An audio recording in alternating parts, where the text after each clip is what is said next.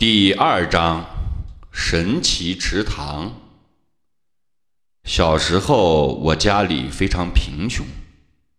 幸运的是，母亲继承了一所大房子，房子前面还有一个小小的园子。后来，为了贴补家用，父亲和母亲商量，决定在园子里养一群小鸭子。得知这个消息的那个晚上。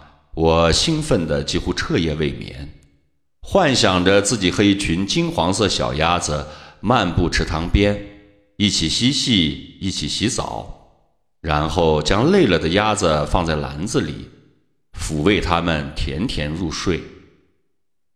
过了没多久，父亲就从外面带回来了一些鸭蛋。经过两个月时间的等待，在家里那只老母鸡的帮助下。终于孵出了二十四只毛茸茸的小家伙。不知道你们是否知道，鸭子可不会自己孵蛋哟。然后又过了两个星期，考虑到园子里的小木桶已经不能容纳小鸭子们，我决定带着它们去离家很近的神奇池塘玩。神奇池塘就在离山不远的地方。旁边还有一片比它大很多的草地，因为位置偏僻，完全没有那些可恶的猫狗的打扰。小鸭子们刚刚被我带到池塘边，就一路欢快地飞奔。它们先在岸上寻找食物，等吃饱喝足了，就跳下池塘洗澡。很多时候，它们都会将身体竖起来，让头扎到水里。那个样子滑稽极了，让我忍不住笑起来。呃，那是什么？有一次，我无意间发现，在潮湿的泥土上，竟然有几段缠绕在一起的绳子。我走过去，捡了一段放在手里，仔细观察。没想到这东西又黏又滑，一下子就从我的手指缝里滑走了。我又去抓它们。可就是抓不住。后来有几段绳子突然散开了，从里面跑出来几颗针尖般大小的小珠子。看着它们都拖着条扁平的尾巴，我终于明白了，它们是蝌蚪。当然，这里还有许多别的生物，比如藏在浓密水草下面的一种扁平的贝壳。一种看上去好像是带着羽毛的小虫子，还有一种经常舞动着鳍片的小生物，仿佛穿着华丽的裙子在跳舞。在池塘附近长着几棵杨树，我在树上发现了一些非常漂亮的甲虫，它们有樱桃大小，身上有那种让人赏心悦目的蓝色，这让我觉得。美丽天使的衣服也不过如此了。我非常小心地将甲虫放进了一个空蜗牛壳中，然后用树叶塞住出口，因为我要将它带回家去，好好欣赏一番。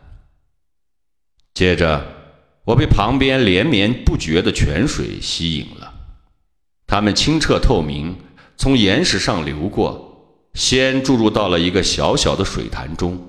然后又汇成了一条小溪。当时我突发奇想，希望把它弄出个瀑布来。接着我又打算弄一个小水坝。在我为了这些想法搬动石头的时候，我忽然发现了一个和我拳头差不多大小的窟窿。窟窿里发出一簇簇光环，就好像阳光照耀钻石时闪出的光彩一样。又好似教堂彩灯上垂着的一串串晶莹剔透的水晶珠子，简直太灿烂、太漂亮了。这让我马上联想到一个关于神龙守护地下珠宝的古老神话。溪水潺潺流动，许许多多的金色小颗粒粘在一片细沙土上。我俯下身子仔细观察。金色的颗粒随着泉水不停打转，这究竟是不是金子？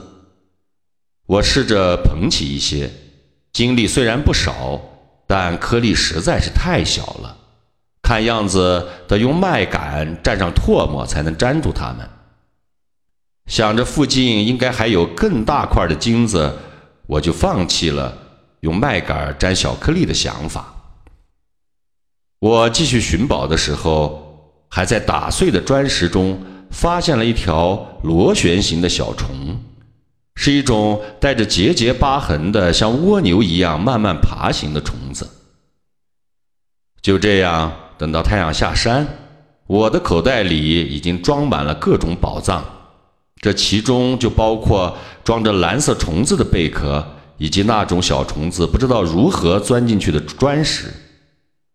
虽然父亲和母亲看到我带回去的东西之后不是很高兴，但我还是非常幸福和快乐，因为那些不知道蕴含了多少小生命的世界是那么让我神往。